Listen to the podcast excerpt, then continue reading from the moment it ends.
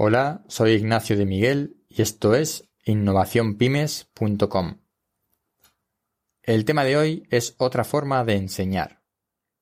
Una de las corrientes que sigo a través de Twitter es la de la innovación en la educación, temas como la neurodidáctica o formación con metodologías alternativas, nuevas formas de enseñar que a veces no tienen nada de nuevas, así que más bien distintas, el uso de la tecnología en la formación, herramientas y nuevas materias, como por ejemplo la robótica, como medios para enseñar otras cosas. No suelo participar en el debate y el motivo de no participar es que no tengo conocimientos específicos sobre el tema y lo que hago es escuchar y aprender. Por otro lado, estoy suscrito a varios boletines de información agroalimentaria porque en ellos se encuentran tendencias, innovaciones y tecnologías de aplicación en la agricultura y la ganadería, y me interesan mucho estas novedades aplicadas, tanto desde el punto de vista de mi profesión de consultor de, innovación y desarrollo de negocios, como por la parte de biólogo, que últimamente va recuperando algo de terreno perdido años atrás, cuando me especialicé en la gestión empresarial y en el desarrollo de herramientas web. Pues bien, en estos, en uno de estos boletines periódicos me encontré hace unos días con una noticia de formación a alumnos de instituto que creo que merece la pena compartirla en este artículo. Por dos motivos. Por una vertiente de interés en la innovación para el sector agroalimentario y por la demostración de que se puede y se debe enseñar de otra forma. La noticia, que la tenéis enlazada en el blog innovacionpymes.com es de un instituto de educación secundaria de Pontevedra que como parte de la formación han, eh, recibida han construido una trampa para la avispa velutina. Para poner en situación a la mayoría a los que no les dirán nada a la mención de la avispa velutina, indicar que se trata de una de las plagas más mortales para la abeja melífera, la abeja de la miel.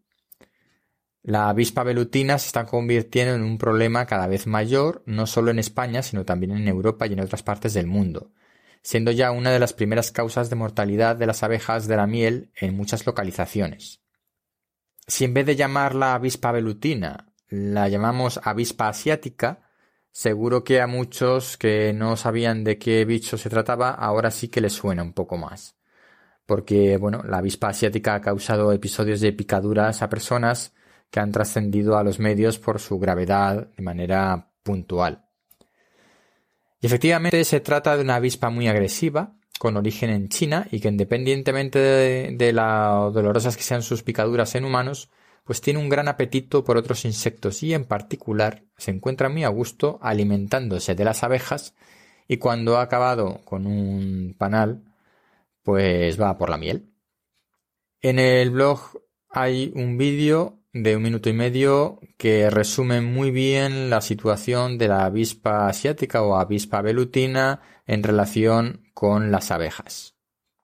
Continuando con la noticia enlazada, los alumnos de instituto habían construido un arpa caza-avispas, una de las herramientas más efectivas contra esta avispa.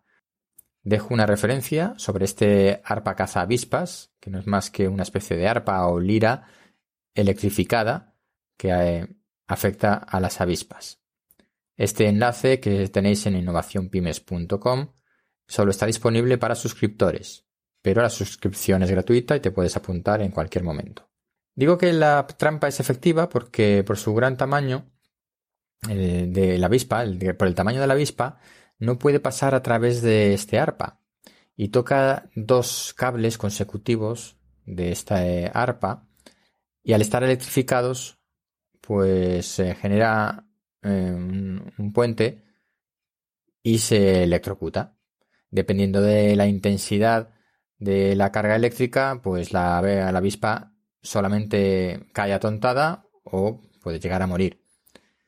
En principio, dada la intensidad de estas descargas eléctricas, las avispas solamente son atontadas y caen posteriormente en un recipiente eh, donde deberían quedar atrapadas de alguna manera. Las abejas, que son mucho más pequeñas que las avispas, nunca van a tocar simultáneamente dos cables contiguos de este arpa y por tanto nunca van a resultar dañadas, porque o no van a, hacer la conexión entre los dos cables, entre los dos polos. Bien, pues esta construcción de esta pequeña esta herramienta contra la avispa es un ejemplo de innovación, sin necesidad de utilizar una gran tecnología. Más bien todo lo contrario. Se ha utilizado un marco de madera, unos cables de acero inoxidable y un poco de electricidad, que puede provenir, como en algunos de los ejemplos que he visto, de un cazamoscas eléctrico. De estos que podemos ver en muchos eh, bares o en muchos sitios, colgados del techo con un tono azul, que son simplemente em, cazamoscas. Bueno, pues con esas, esos aparatos que tienen una pequeña, generan una pequeña carga eléctrica, conectado a esta arpa o lira electrificada antiavispas, es suficiente. De hecho, por ahí hay un apicultor gallego que estima en 7 euros el coste de cada una de estas Mm, arpas electrificadas contra las avispas, así que el coste es muy bajo.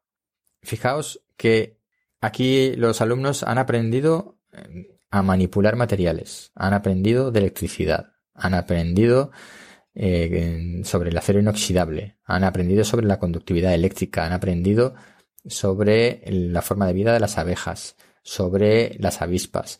Em, y se puede profundizar tanto como queramos, como por ejemplo que todas las avispas velutinas o avispas asiáticas que hay en España provienen a su vez de Francia y son comunes a las de Italia y Reino Unido y todas ellas, todas, de todos estos países, provienen exclusivamente de una única hembra fecundada en China.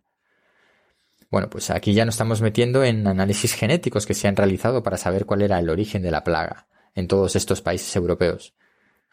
Bueno, pues como veis, se pueden aprender muchas cosas haciendo algo tan sencillo como una herramienta a la vez que aprendemos, nos divertimos y somos útiles a los demás.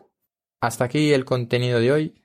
Yo soy Ignacio de Miguel y esto es innovacionpymes.com.